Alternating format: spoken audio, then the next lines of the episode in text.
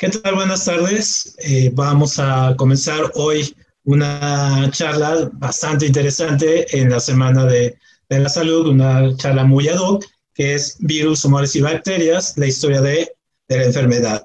Entonces, lo que vamos a hacer hoy es un recorrido a través de, sí, del concepto de la enfermedad, cómo ha ido evolucionando y cuáles han sido, en este caso, los momentos clave, los momentos más importantes que hemos tenido sobre todo con algunas enfermedades, con algunas plagas, en el contexto de eh, lo que estamos viviendo ahora. Sobre todo se trata mucho de entender qué es lo que, cómo, cómo lo vemos ahora esta, esta pandemia donde estamos encerrados, donde vienen palabras que nosotros pensamos que nunca nos tocaría vivir, nunca nos tocaría eh, recibir, como es la cuestión de eh, cuarentena, ¿no? Eh, eh, virus, esta cuestión de, de ver tanta, una cantidad de muertos tan alta. Entonces, básicamente, nos damos cuenta que esto ha sucedido varias veces en la, en la, historia y obviamente pues nos tocó, nos tocó una de, una de estas. Pero en la historia ha habido algunas pues mucho más agresivas, mucho, muy fuertes y entonces la idea es ir viendo cómo se fue atacando estas eh, plagas en, los diferentes momentos, pero también cómo esto dio paso a que fuera evolucionando los conceptos de salud para lo que tenemos ahora.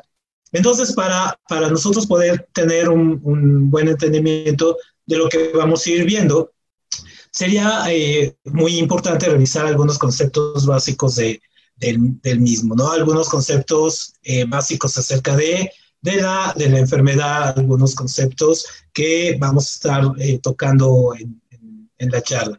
Entonces, uno de estos conceptos van a ser el de enfermedad y, y, salud. Son conceptos a los cuales nosotros estamos muy acostumbrados a, a, escuchar, pero obviamente pues, sí tienen sus diferentes connotaciones. Entonces, por ejemplo, cuando hablamos de, de enfermedad, como lo que vemos aquí, cuando hablamos de, de enfermedad, pues obviamente estamos hablando de una alteración eh, de, que puede ir desde leve a grave eh, del funcionamiento normal de un organismo. Eh, es decir, que alguna de sus partes no, no funcione, tanto interna como, como externa. Entonces ahí es cuando hablamos de, de, una, de una enfermedad. Pero cuando hablamos de salud, en este caso estamos hablando de ese estado en que igual un organismo vivo no tiene ninguna lesión, no padece ninguna enfermedad o ejerce con normalidad todas sus funciones. Entonces, parecieran obvias estas, estas definiciones, sin embargo, al momento de que nosotros las aplicamos, no lo, no lo es tanto porque tiene sus, sus matices. Entonces, enfermedad y salud, entonces siempre van a estar de alguna manera, siempre jugando, siempre va a haber estos factores, va a haber indicadores creados, por ejemplo, eh, por los organismos encargados de, de cuidar la, la, la, salud o de combatir las enfermedades y van a tener diferentes patrones, diferentes medidas y le van a ir dando seguimiento. Y por eso nosotros vamos a, a ver que realidad nunca hay un estado completo de salud al 100%, tampoco hay un estado de enfermedad al 100%. Es decir, siempre hay un, un equilibrio entre estos dos, dos conceptos. Otros conceptos que nosotros también tenemos que, que entender, porque los vamos a estar viendo a, a, lo largo de la charla, son estos tres, epidemia, endemia y pandemia. Entonces, por ejemplo, cuando hablamos de una, de una epidemia, estamos hablando que es una enfermedad que afecta a un determinado grupo humano en un ámbito temporal concreto. Es decir, es, es, una, es una enfermedad que se da, por ejemplo, en un solo país, en una sola región, pero que se logra, se logra curar. Por ejemplo, cuando hablamos del ébola, ahorita en, en África está muy, muy regionalizado, está muy detectado, entonces ahí vemos que hay una epidemia de, de ébola, porque es un grupo, un tiempo y está en, en un proceso. Cuando hablamos de una endemia es cuando eh, es una enfermedad que se sienta de forma permanente en un grupo humano determinado. Entonces, por ejemplo, podemos decir que una, una endemia es, eh, digamos, la diabetes aquí en, en México. ¿Por qué? Pues porque se estableció como una, una enfermedad que eh, pues se ve, no tiene, no tiene una, una cura fácil, no tiene un, una situación que nosotros vayamos a, a, poder solucionar de manera rápida y que se va haciendo a lo largo del tiempo, se va quedando, se va quedando, se va quedando. Y ya es propio de, de los mexicanos. Entonces, comparándonos con otras sociedades, pues obviamente mexicanos con la diabetes, pues es un signo ya de, de las enfermedades propias. Entonces, es una endemia. Y una pandemia es cuando hay esto de enfermedad eh, que afecta a muchísimas más personas a nivel, en este caso, global, como la que vivimos hoy. ¿no? En estos casos, por ejemplo, el COVID-19, podemos decir fácilmente que es una pandemia porque todo el mundo está prácticamente bajo, bajo, bajo ella. Entonces, en este, eh, en este caso, ya con estos conceptos, podemos revisar eh, esta situación de que finalmente las eh, enfermedades, a las enfermedades siempre hay que, hay que revisarlas en su momento histórico, es decir, cada situación hay que poner en su contexto, cada una se atacó de manera diferente, entendiendo las mismas reglas que, que, se tenían, los recursos que se concebían, las creencias, en fin, cada enfermedad tuvo un momento eh, diferente históricamente para abordar y no siempre el mismo fue tomado por las sociedades. Mientras en Japón había un brote de viruela y en América había otro, bueno, se actuaron de manera diferente para, para atacar. Entonces, obviamente, los resultados también fueron diferentes. Entonces, obviamente, hay que ver siempre el contexto de la enfermedad en su momento histórico y entenderlo, ¿no? Entender por qué se actuó así y por qué se hicieron las cosas de, de la forma en que se, se, se, hicieron. Entonces, un poco para poder entender, por ejemplo, cómo ha cambiado nuestro concepto de, de la enfermedad, veíamos, por ejemplo, la concepción entre los eh, griegos y, eh, en este caso, el la doctrina judío-cristiana con respecto a lo que, lo, que vemos hoy, con respecto a estos conceptos de enfermedad y salud. Si nosotros vemos a los griegos, por ejemplo, los griegos, ellos buscaban eh, la, eternidad, pero eh, los griegos y los judío-cristianos en el otro mundo, es decir, morir, eh, llegar al paraíso o ir al Hades, que no es necesariamente era un infierno como conceden los judío-cristianos, o ir al Olimpo, en fin, es decir, pasar la eternidad junto con sus dioses en un mundo diferente. Entonces trataban de que si las enfermedades o la salud les podían proveer eso, pues entonces actuaban en consecuencia. Pero eh, la evolución de este concepto en el siglo XXI, nosotros damos eh, cuenta que ahora lo que queremos no es morir y irnos a la eternidad con los dioses y todo ese asunto, no, sino lo que queremos ahora es básicamente ser inmortales en la tierra, es decir, prolongar la vida lo más que se pueda, estar el tiempo mayor aquí, no, pensar en un índice de vida de 90 años, sino 200, 300, vivir la inmortalidad. Entonces vemos la literatura de, de ciencia ficción, vemos las expectativas de vida como han ido aumentando de 33 años, ahora 85 años, en fin, que siempre vemos este deseo, ¿no? Este deseo de el hombre por vivir, por vivir, por estar aquí en la tierra, no, no morirse con los dioses, sino volverse a sí mismo incluso hasta un, hasta un, hasta un dios. Entonces, esa, ese concepto del, del hombre moderno de, de, dominar la naturaleza, pues obviamente siempre va acompañado con la parte también de, de la ciencia, de cómo la ciencia le va, le va le va ayudando, le va creando y le va generando estas expectativas. Muy bien, pero obviamente, ¿cómo pasamos de, de, este concepto de caminar con los dioses a ser dioses? Pues obviamente eh, hay que entender cómo se veía en la, en la antigüedad. Obviamente en la, en la antigüedad la enfermedad eh, se pensaba, se creaba a partir de la interrelación con cuatro factores externos. Estos factores como son el, aquí los vemos, ¿no? El agua, el fuego, la tierra, el aire, eh, en este caso era esta conjunción de, de, elementos y la combinación lo que nos proveían eh, las enfermedades. Entonces, obviamente, para combatirlo, este es un sentido animista, muy naturalista de la enfermedad, muy básico, digamos, muy primario. Entonces, lo que se hacía eh, básicamente eran rituales mágicos, rituales mágicos que vinieron acompañados de algunos elementos que después quedaron para la historia de la, de la medicina, que es otra, otra rama de, lo que, de, esto que vemos, donde eh, la herbolaya, las, eh, conjunto de mezclas, el asunto de eh, grasas animales o algunas sustancias y mezclas, fueron ayudando poco a poco a ir solventando los males que acaban a estas sociedades, a los romanos, a los griegos, a los egipcios, a los fenicios, a los mesopotámicos, pero siempre bajo ese concepto no estaba la ciencia, porque no, no existía el concepto como tal, sino existía el concepto de la magia, el concepto de la ánima. Y entonces los rituales que se hacían con estos elementos de curación siempre venían acompañados de un elemento místico, de una adoración a algún dios o de alguna súplica a un dios. Entonces, por ejemplo, si nosotros vemos el libro de los muertos de los, de los egipcios, que es un, es un libro de alabanzas. Vienen algunas recetas acerca de cómo curar algunas enfermedades, desde la impotencia, digamos, hasta una, una gangrena, siempre basado en esta combinación de hierbas, pero combinada con el canto al, al, dios Ra o a Osiris o a Isis, en fin, ¿no? Entonces hay un concepto de el, ser humano concebido por la divinidad, que es, eh, se pensaba que nosotros éramos prácticamente piezas de los dioses, entonces había que rogarle a los dioses para que nos ayudara con el concepto de, de la enfermedad y nos ayudara.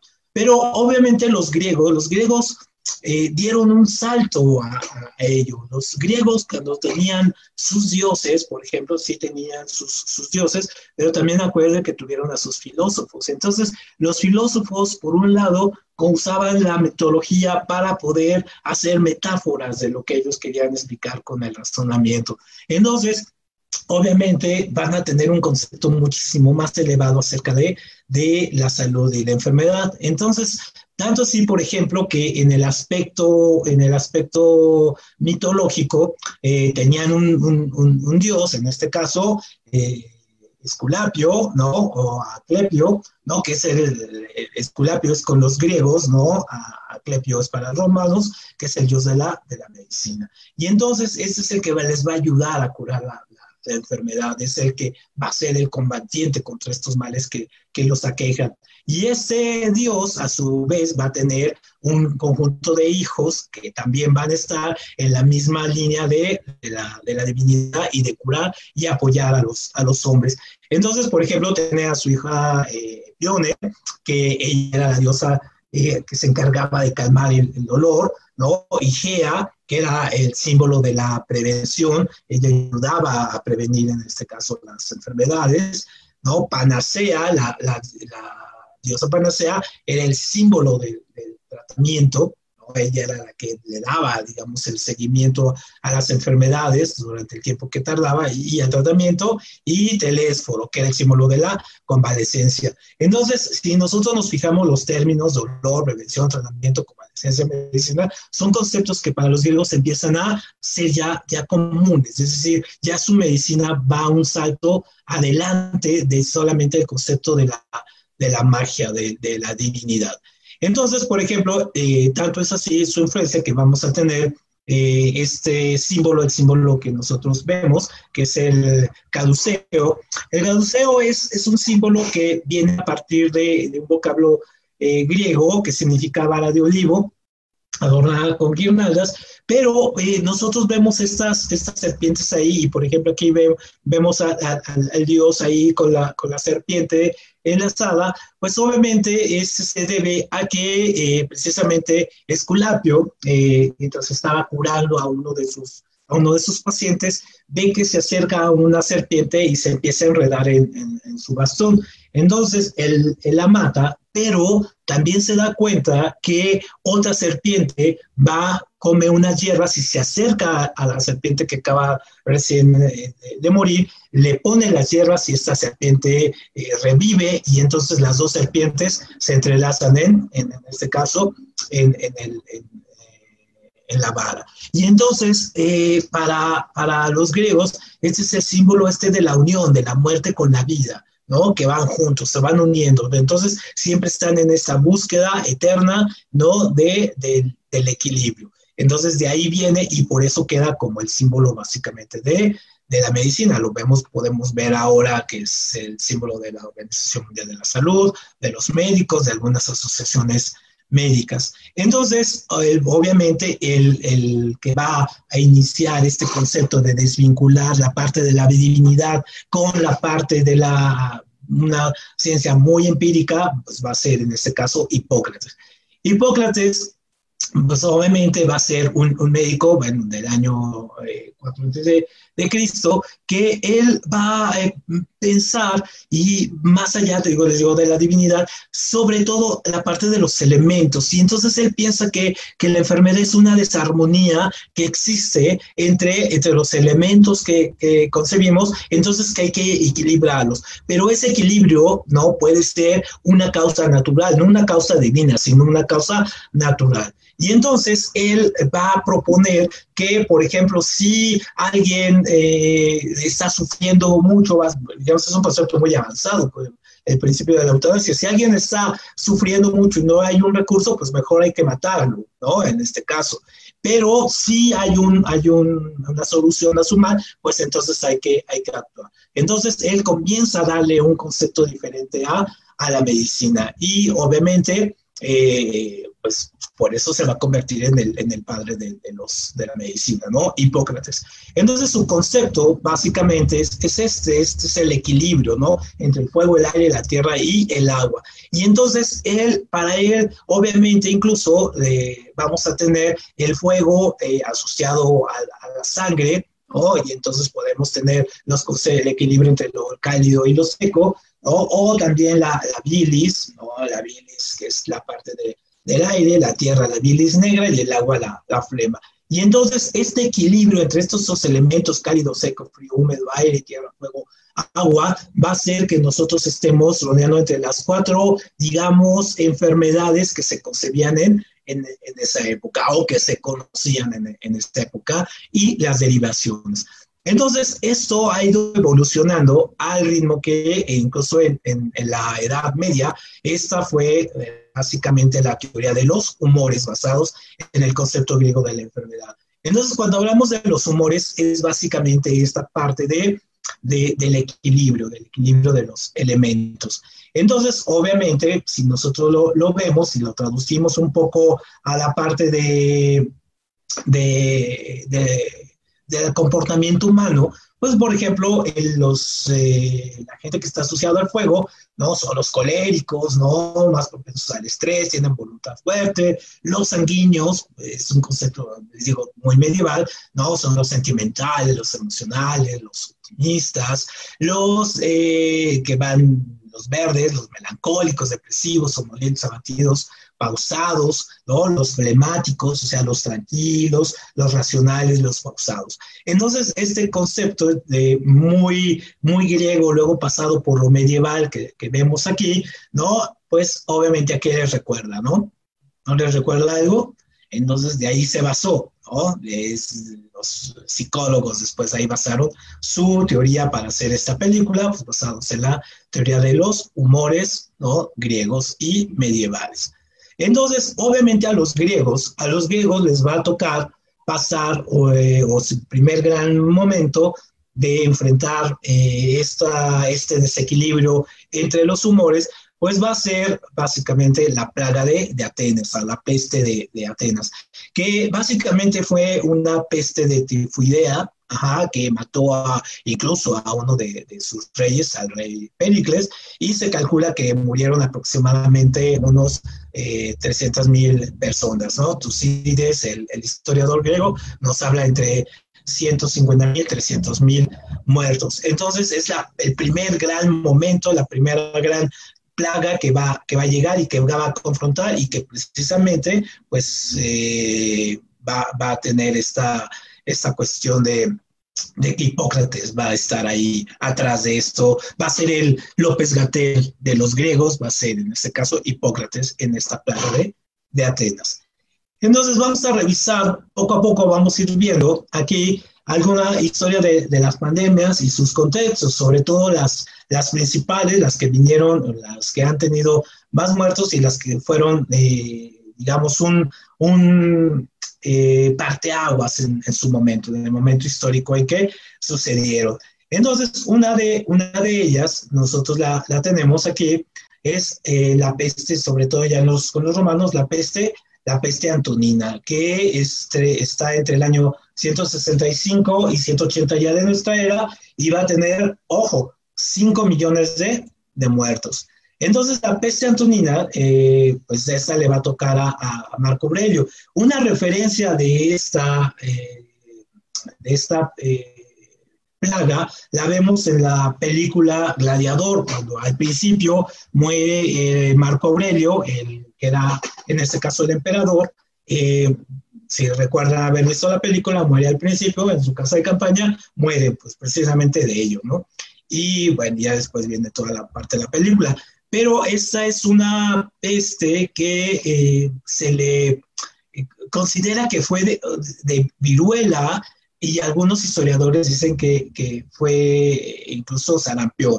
Entonces, todavía por los escritos o las notaciones son muy parecidas. Entonces, viruela o sarampión pudo haber sido esta, esta peste antonina. Y sus, sus, sus síntomas pues eran ardor en los ojos, en la boca, sed, abrazamiento interior, eh, fetidez en el aliento, piel enrojecida, tos violenta, gangrenas, delirios y muerte a los nueve días. Entonces, cuando vemos este tipo de, descripciones, entonces son los síntomas entre la parte de... Eh, la, del sarampión o la viruela, pues se parecen muchísimo. Entonces, fue la primera vez que le tocó, digamos, ya al Imperio Romano sufrir una pérdida. Entonces, ojo, hubieron 5 millones. Y entonces aquí el, el López Gatel de la, de la época, el que le tocó combatir en este caso a esta, a esta peste, pues fue eh, Galeno. Galeno de Pérgamo. Entonces Galeno, pues obviamente es el que va a hacer todo el concepto de, de, medicina contemporánea, digamos, no contemporánea, sino las, va a dar las bases de lo que va a ser la medicina después en el siglo XX, que estuvo muy oculto tiempo y va a ser bastante, digamos, eh, descontinuado, pero cuando se redescubre Galeno, pues obviamente sus métodos y su forma de actuar, pues obviamente lo van a reivindicar. Y obviamente por eso a los médicos, o también se les conoce como los, galenos. Muy bien, regresemos un poco.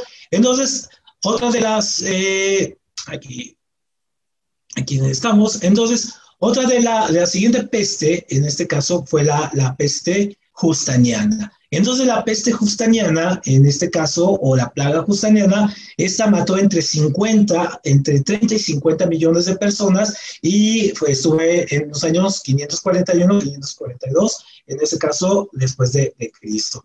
Y entonces esta peste justaniana, pues obviamente eh, se lleva a cabo en Constantinopla. ¿Por qué? Porque ya el imperio romano se había dividido. Entonces unos se habían quedado en Roma y otros se habían ido a Constantinopla a fundar el, lo que sería el imperio bizantino. Y entonces aquí eh, esta peste es eh, básicamente es ya una, una peste bubónica. Entonces la peste bubónica que aparece por primera vez, como ya la concebimos después, en la Edad Media, o como la concebimos eh, ya en la, en la actualidad, que incluso si han visto las noticias, hay un nuevo brote ahí entre Mongolia y China.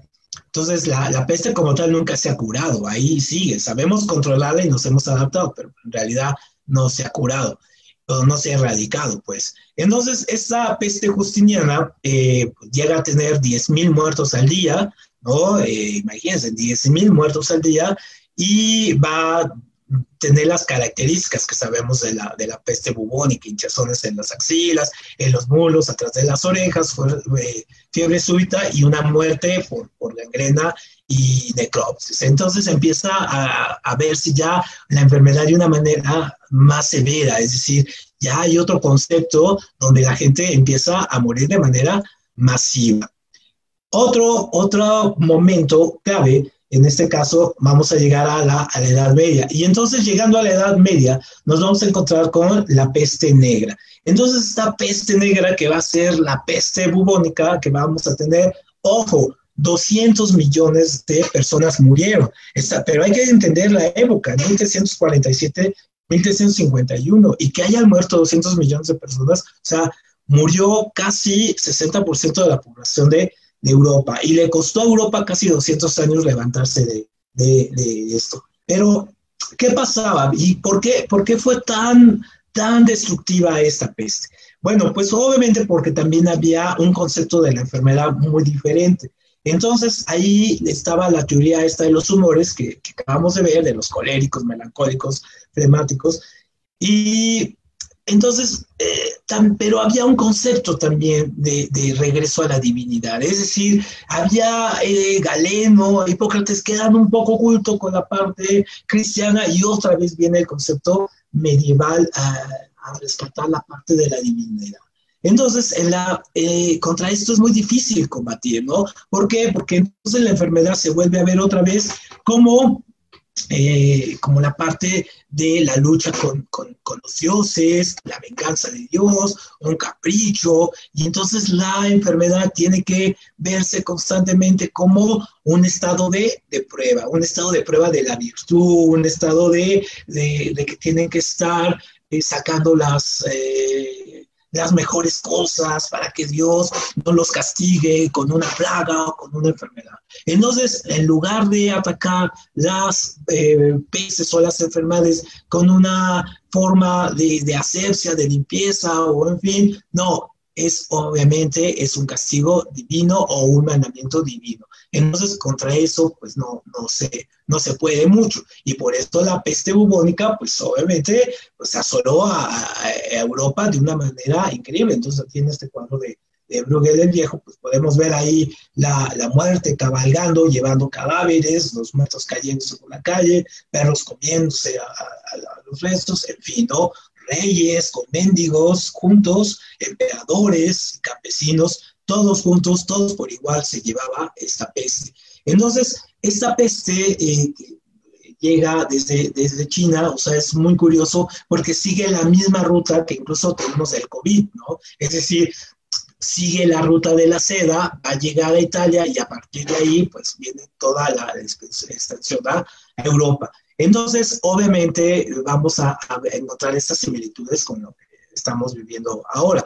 Obviamente, pues al morir una gran eh, sector de la población, pues hay un despoblamiento y con todo lo que implica para la economía, para la sociedad, para los reinos, incluso para las, para las luchas políticas. Entonces, obviamente, también de aquí viene eh, este texto maravilloso del de Camerón, de Boccaccio, que estos campesinos que se meten a una finca con eh, la cuarentena, porque también aquí es cuando se inventa la palabra la cuarentena, pues porque eran 40 días que tenían que estar aislados para que, eh, obviamente, los síntomas si aparecieran, pues obviamente estuviera aislado y si no, pues obviamente ya podían, podían salir. Entonces, la cuarentena provenía de esta cuestión de los 40 días de estar encerrados y fue cuando se escribe el de Camerón de, de Boccaccio, que es eh, unos campesinos se encerran y se empiezan a, contar eh, historias. Esa es básicamente la, la anécdota de, de Camerón. Entonces, en esta bebé peste bubónica tenemos esta, estos personajes que los vemos muy recurrentemente, ¿no? Estos son los médicos, los médicos medievales. Y entonces eh, nosotros los vemos así, con, eh, tenían unas botas de cuero, estaban obviamente eh, cubiertos totalmente, pues para no ser contaminados y muchas personas cuando ven esto o, piensan que este es un concepto un poco como de, pájaro, de cuervo y de la muerte. No tienen nada que ver eso. Más bien lo que había aquí, y este pico era grande porque aquí les ponían una serie de hierbas, con algunas aberturas, una serie de hierbas aromáticas para que pudieran soportar el olor entonces pudieran soportar el olor de, de, los cuerpos, de la peste, de, de la hediondez en la que se encontraban, entonces podían soportar el olor de una manera muchísimo más rápida, era una especie de, filtro, de filtro de, olor. Obviamente, pues las imágenes después los van a hacer un poco más grotescos, les van a dar un toque hasta un poco ahí místico, y que incluso en algunas películas como de Ingrid Bergman, en ese séptimo sello, lo, lo resaltan, ¿no? Entonces, no hay tanta, no hay tanta diferencia entre lo que vemos un médico medieval como este y un médico, en este caso, combatiendo el, el COVID-19, totalmente cubierto, ¿no?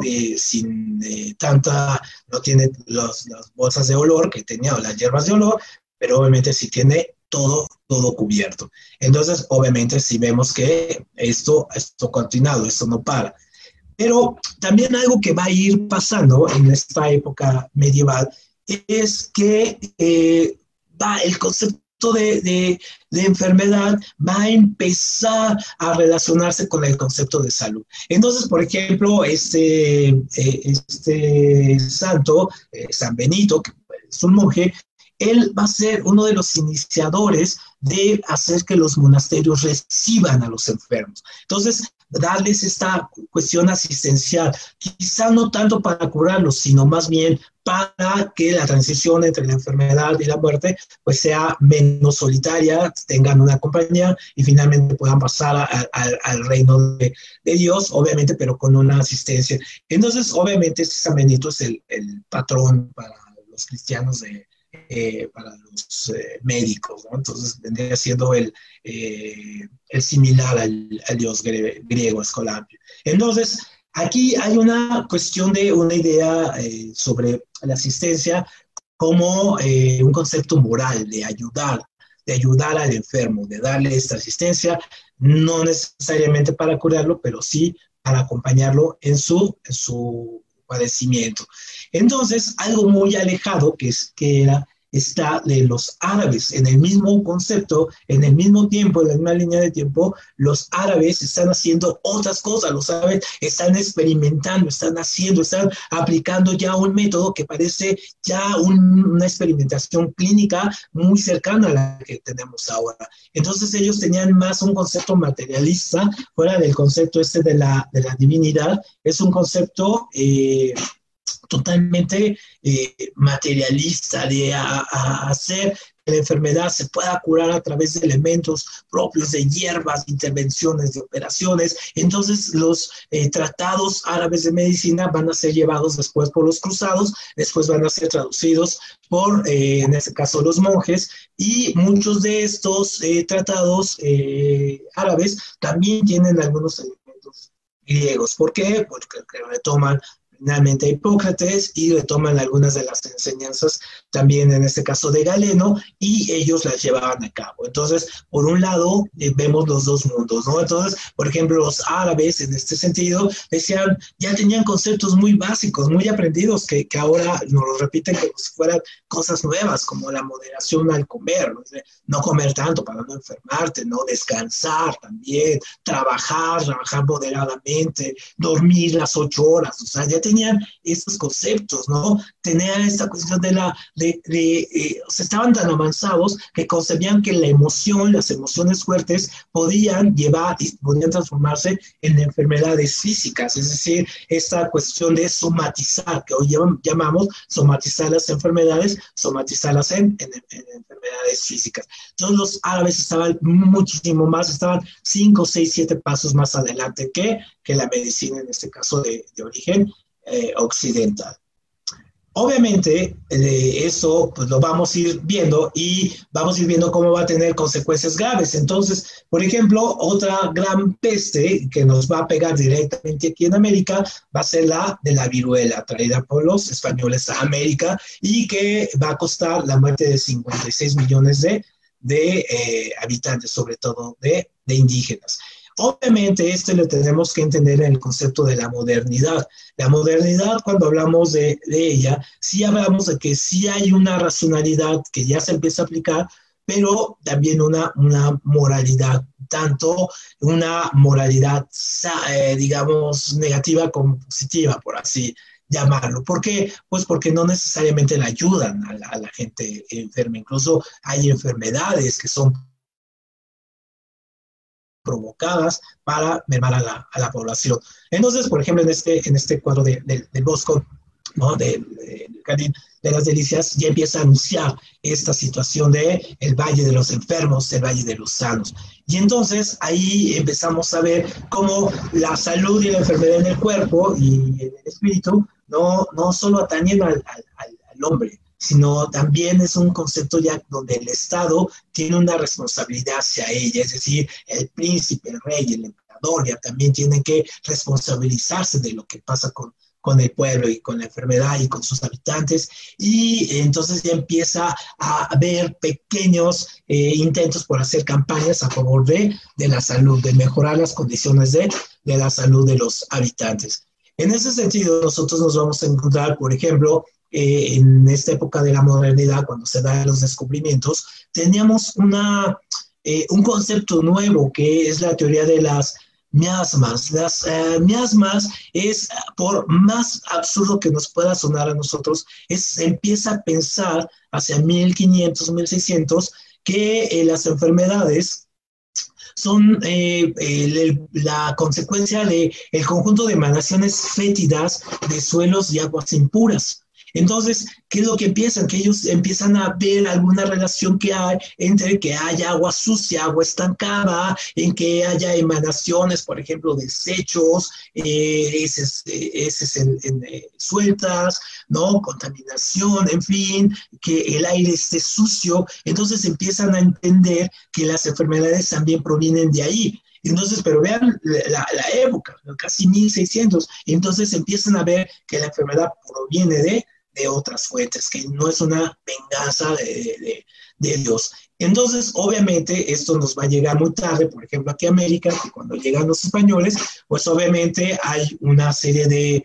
Eh, una, eh, serie de muertes y muy rápidas. El mismo Cuitláhuac, que es a punto de vencer a los españoles, le da la viruela y entonces los españoles se recuperan. Obviamente, la viruela en América mata a 56 millones de de indígenas en un lapso muy, muy corto. Entonces, obviamente, no había, no había anticuerpos, no teníamos anticuerpos la, la, gente de América, y entonces, obviamente, pues nos, eh, o más bien murieron muy, muy, muy rápido.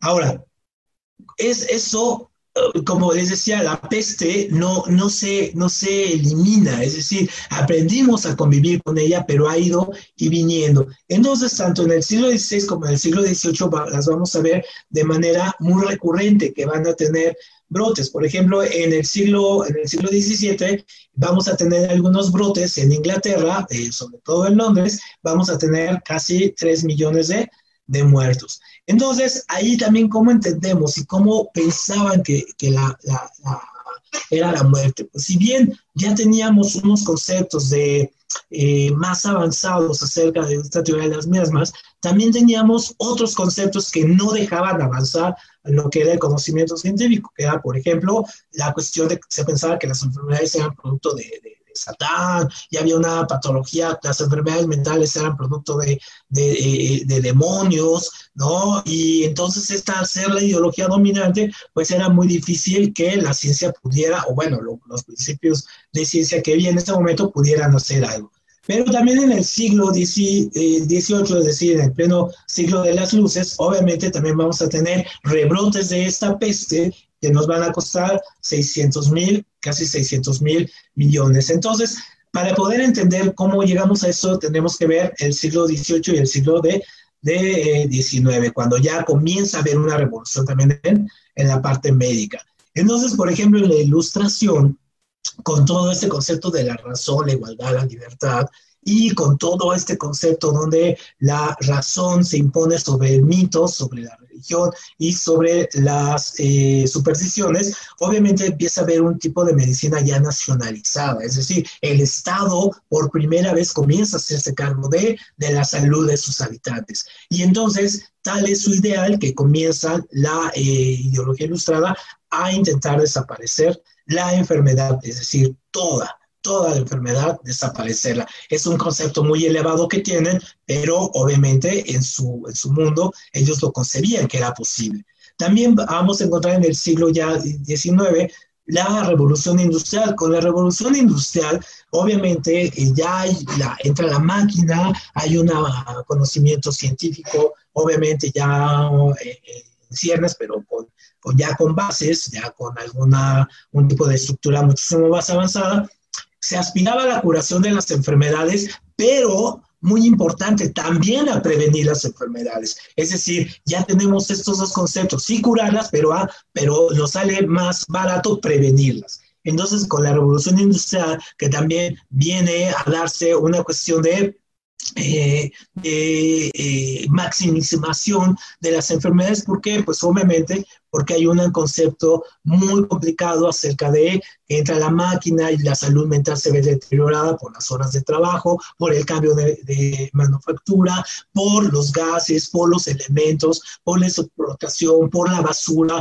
por los desechos, en este caso de las, de las fábricas. Entonces, esto nos va a llevar a que vayamos teniendo, sí, un sentido de que la sociedad se enferma, pero es una enfermedad diferente a las pestes, es decir, las enfermedades no son más de corte eh, psíquico, anímicas, mentales. Y entonces tenemos ejemplos de esto, por ejemplo, eh, ustedes lo pueden ver en libros como este de los libros de Horacio Quiroga, es eh, de Horacio, hay un, hay un texto muy interesante que se llama La almohada, el almohadón de, de plumas, donde vemos, no les voy a echar a perder la historia, pero vemos cómo tratan la enfermedad en la época. Como una enfermedad eh, simple la volvemos monstruosa, ¿no? Con esta alección. Otro ejemplo de eh, cómo se trataba la enfermedad en la revolución industrial o los efectos de la revolución es el doctor Jekyll Hyde de Stevenson, donde podemos ver cómo eh, la industrialización eh, ataca la parte mental, las enfermedades mentales. Ya no es tanto la enfermedad física, sino también hay un contexto de enfermedad mental. Entonces tampoco se los cuento para no echárselas a perder. Pero sí lo que vamos a tener, pues obviamente es una peste de, de cólera a nivel físico en plena, en plena transición de la revolución industrial al, al, mundo moderno. Y entonces en esta primera epidemia de, de cólera, que es de origen asiático, en 1830 vamos a tener casi 30 mil muertes, ojo, solamente en, Londres. Pero, ojo, aquí es súper importante este hecho porque va un, la observación científica de un doctor, eh, de este John Snow, va a hacer que eh, él va a descubrir y a partir de una serie de elementos muy a la Sherlock Holmes, él va a descubrir que el brote de cólera proviene de un pozo de una de las calles de, Broad Street, eh, de una de las calles londinenses que está brotando el agua y que viene contaminada. Entonces, obviamente, pues una vez, de ahí viene el asunto, cierran el, pozo y obviamente viene la recuperación de, la enfermedad. Eh, en España hubo casi 300 mil muertos y en esa época, con este descubrimiento de John Snow, es cuando nace la microbiología, es cuando ya tenemos una, un elemento más, una herramienta más para poder atacando la, la enfermedad. Entonces, regresando aquí un, poco en el mundo, esa, esa brote de cólera nos costó casi un millón de, de personas pero duró casi un siglo, ¿no? Duró aproximadamente de 1817 a 1923, o sea, no fue tan fácil eliminarlo. El otro gran momento lo vamos a tener con la gripe española, que es eh, la, la, peste, en este caso de, de, de, influenza. Entonces, para entender cómo llegamos a esa, a esa gripe española, que ni siquiera es española, entendemos que hay, hay que entender qué pasa con el siglo XX. Entonces, en el siglo XX, obviamente ya la ciencia ya tiene todos los elementos de los cuales conocemos hoy y comienza a aplicarlo a la parte de las enfermedades y la prevención y la curación. Entonces, un concepto que es muy increíblemente nuevo en el siglo, XX es la cuestión de, la asepsia, es decir, la limpieza. Entonces el baño, por ejemplo, lo vemos ahora como un acto natural, nos bañamos todos los días, tenemos papel de baño, shampoos, tenemos todas las series para la limpieza corporal. Entonces es inconcebible, por ejemplo, para nosotros eh, no bañarnos un mes. Pero, por ejemplo, en, la antigüedad, pues podía bañarse dos o tres veces. Hubo reyes como Luis XIV que cuenta el mito que se bañó solamente cinco veces en su vida. y un rey que vivió 80 años. Entonces, obviamente el concepto de la asepsia es muy interesante porque para que se den un poco idea, los médicos comienzan a lavarse las manos. Antes no se lavaban las manos, o sea, curaban así y no se lavaban. Entonces aquí es una cuestión de comenzar a ver, a revisarse, ponerse algo para taparse, los primeros cubrebocas, en fin, lo del pelo, entonces la situación hacia los médicos primero va a empezar ahí y después va a llegar al, mundo exterior la parte de, de, la limpieza. Pero también vamos a encontrarnos que en principios del siglo XX, pues con la Primera Guerra, Guerra Mundial, pues nos vamos a encontrar que también hay una idealización de algún tipo de enfermedad como la tuberculosis. Entonces cuando nosotros leemos La montaña mágica de Thomas Mann, Por ejemplo, vemos este concepto de que eh, hay enfermedades que suenan románticas, que suenan como para la gente puede escribirse, inspirarse y entonces puedan hacer grandes cosas y se tienen que ir a curar a los Alpes, a la altura, y a la voz, en fin. Entonces, Obviamente, este es un, es un concepto de muy tergiversado acerca de, de, la enfermedad, ¿no? Entonces, ¿por qué? Pues porque corresponde a una época también de contraste con, con, la industrialización, viene siempre un último momento de estar en contra de ella y, y regresar un poco a los orígenes místicos. Pero también vamos a tener a Koch, ¿no? A este científico que va a descubrir, en este caso, la importancia de los gérmenes y las bacterias y por lo tanto de los virus acerca de, de las enfermedades, cómo son los causantes de, de las enfermedades. Entonces, obviamente con, con él vamos a tener la llegada de la, de la, gripe española. Digo que se llama gripe española por un concepto totalmente absurdo. Es decir, esta gripe comenzó en Kansas, en Kansas City, en Estados Unidos, y va a llegar a Europa unos uno o dos años después. Pero como estaba en plena Primera Guerra Mundial y había mucha censura en los periódicos, y España, en este caso que le costó 300 mil personas, España no tenía, eh, no estaba en guerra, era neutral, entonces se le comienza a hablar, todo lo que sacaban los periódicos era de las muertes que había ahí en, en España. Entonces, por eso se le va a conocer como gripe, gripe española. Aquí en México hubo aproximadamente 100 mil muertos de, de, gripe española. Entonces, le costó, por ejemplo, a Uh, estaba en plena revolución mexicana cuando sucedió esto, estaba Venustiano Carranza de presidente y le tocó lidiar con, con ello. Y el concepto fue básicamente, déjalos que se mueran, ¿no? Así fue tratado. Déjalos que se mueran y quémalos afuera de, de la ciudad. Entonces hay algunas crónicas acerca de estas muertes y estas quemazones que había de cadáveres eh, afuera de la ciudad en la, durante esta peste aquí en, en la Ciudad de México. Entonces, obviamente, eh, vamos a, a ver que eh, va a venir después de la Segunda Guerra Mundial y las enfermedades van a empezar a ser combatidos de una forma global. Es decir, después de la Segunda Guerra Mundial surge la ONU y un organismo eh, dependiente de la ONU es ese, ¿no? Eh, la Organización Mundial de la, de la Salud.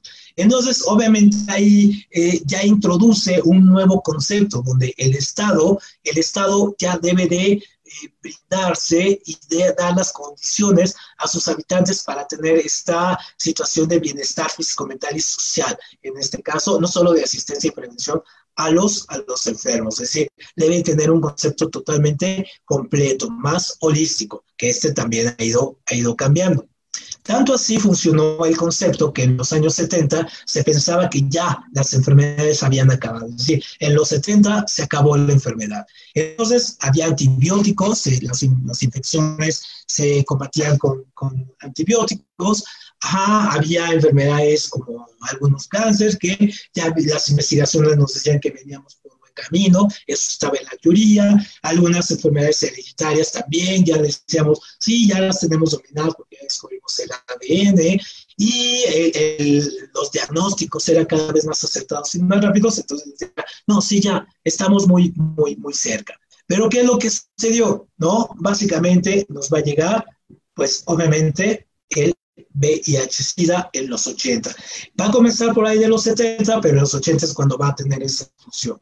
Y a la actualidad, llevamos, de 1981 a la actualidad, tenemos una contabilidad de entre 25 y 35 millones de personas muertas por esta, por esta situación del, del, del VIH-Sida. Entonces, los 80 obviamente traen su, su nuevo su nueva carga de, de, enfermedades y viene el concepto de la asepsia, no nada más se va a convertir en una situación de limpieza, sino también el uso de algunos elementos en la sexualidad, porque es una enfermedad de transmisión sexual principalmente, y entonces va a, a verse el uso del condón como de manera masiva, o sea, existía y se usaba, pero no estaba masificado. Y entonces aquí ya va a venir una cuestión de ver la sexualidad, en este caso, de otra manera. Pero al principio también hubo una estigmatización con el SIDA con respecto a la parte de que se pensaba que solamente los homosexuales la tenían y entonces obviamente va a ser muy complicada la, la, la vida de la comunidad, en este caso homosexual al principio, de lidiar con esa segmentización de que todos tenían SIDA o les ponía a dar SIDA. Hoy nos damos cuenta que no es, no es así. Entonces, ya cuando llegamos nosotros al, al, al siglo, la transición entre el siglo XX y el siglo XXI, nosotros nos vamos a dar cuenta que el, el, lenguaje de la medicina se vuelve un lenguaje casi bélico, casi de guerra, es decir, combatir, atacar, sumergir, ¿no? eliminar. Entonces, casi ese concepto de guerra como el ejército de médicos, ¿no? o las cargas de antibióticos, en fin, es decir, hay un lenguaje de, de, de guerra contra la enfermedad.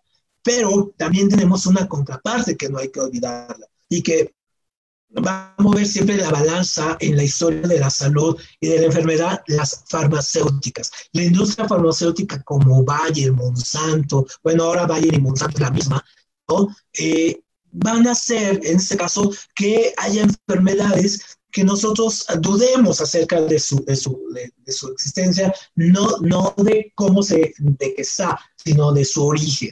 Entonces, el, la, el lucro de, de, las farmacéuticas con los medicamentos, el lucro de la medicina que hace millonarios a, a, a, algunos sectores, obviamente está para la reflexión y para pensarse. Obviamente, no voy a entrar aquí en una discusión política, pero, por ejemplo, conceptos como SIDO, lo mencionaban hace algún, algunos meses, este concepto de la eh, medicina neoliberal o la medicina, en este caso, eh, de corte eh, lucrativo, en fin. No, no hay que cerrar los ojos. Existe y ha existido y va a existir. ¿No? ¿Por qué? Porque hay gente que le va muy bien ganando con y lucrando con la enfermedad.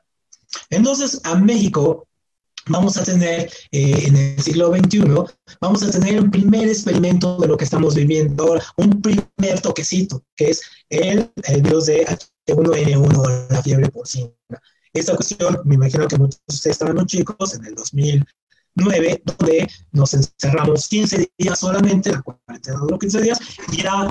Eh, decir, casi el apocalíptico ver esta situación, ver a la gente eh, con su cubrebocas y, y, caminando en la calle Sol, los negocios cerrados, en fin. Y esta, lo más curioso es que el epicentro de esta enfermedad, así como fue Wuhan, allá en, la del COVID, fue la Ciudad de México, ¿no? Fue el origen de, de este, de este virus que eh, duró por ahí en uno, un año y después pues, obviamente fue controlado.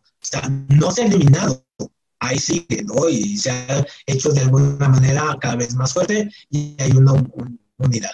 Entonces, el que nos toca a nosotros vivir en estas épocas, para ir terminando esto, pues sí, es el COVID-19 o coronavirus, o SARS-2, ¿no? Entonces, esta nueva cepa. Entonces, obviamente, este comienza en noviembre en China. Obviamente hay alguna discusión acerca de su origen, hay una eh, discusión muy fuerte y debate sobre si se anunció, no se anunció, si se dijo o no a tiempo, si dio las bases. Y entonces, obviamente, esta, este virus del COVID-19, pues eh, estamos viviendo la parte histórica, lo estamos viviendo ahora, ¿no? Cada país lo trata de manera diferente, cada país tiene características diferentes para tratar el COVID.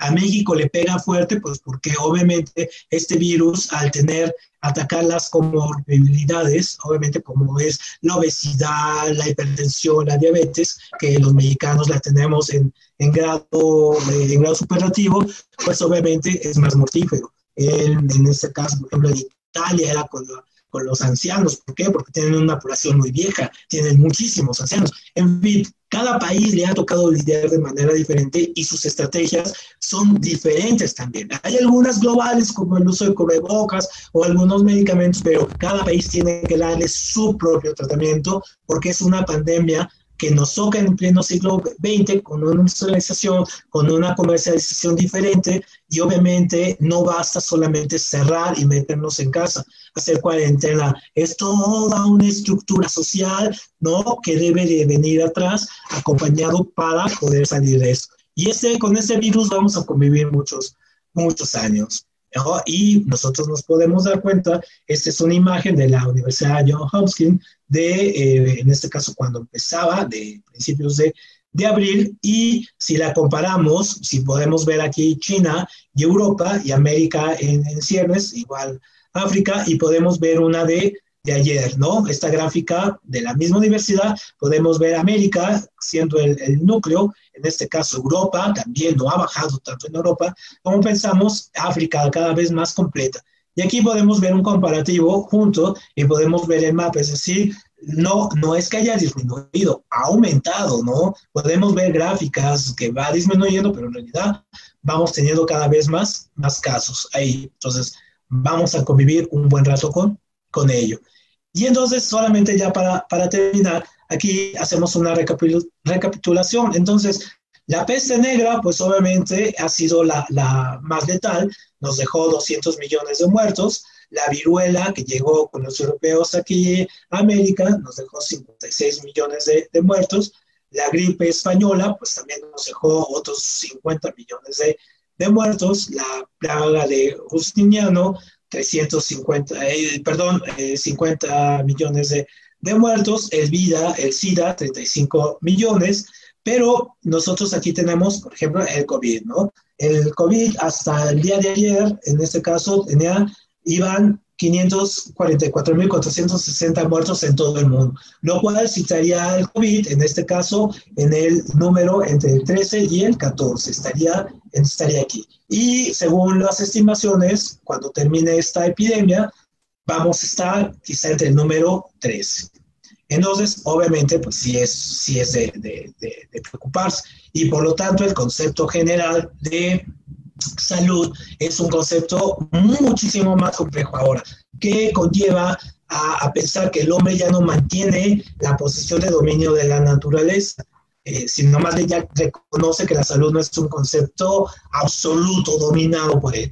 Ahora, más bien es un concepto relativo que depende de un estado de equilibrio entre la naturaleza, lo material y lo social. Es decir, ya tenemos otro estadio completo. Entonces, el medio ambiente, sociedad, debe de buscar el equilibrio. ¿Por qué? Pues estamos viendo, el COVID obviamente no puede ser combatido solamente con aspectos clínicos, sino también debe de tener su aspecto pues, social, de ayuda social, de ayuda económica y sobre todo de respeto al al medio, al medio ambiente. Eso es sumamente importante en, el punto de que lo veamos ahora, porque es muy fácil pensar que se puede encontrar una vacuna y ya se acaba. No, pero son las consecuencias también de orden económico y de cambio climático que estamos viviendo, lo que va a ayudar o a favorecer que esto continúe.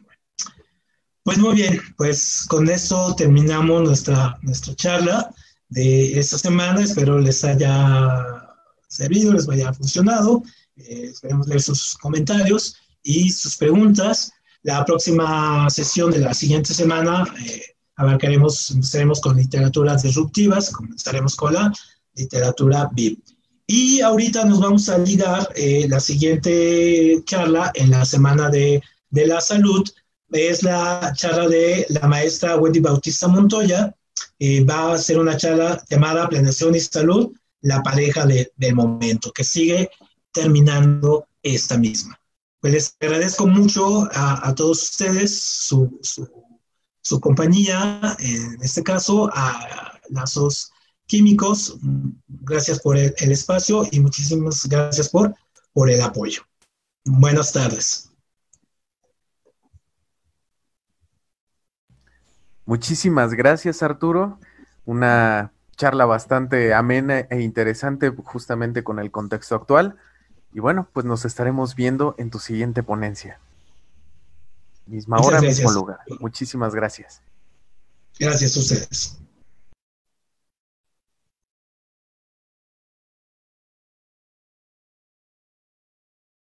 Déjale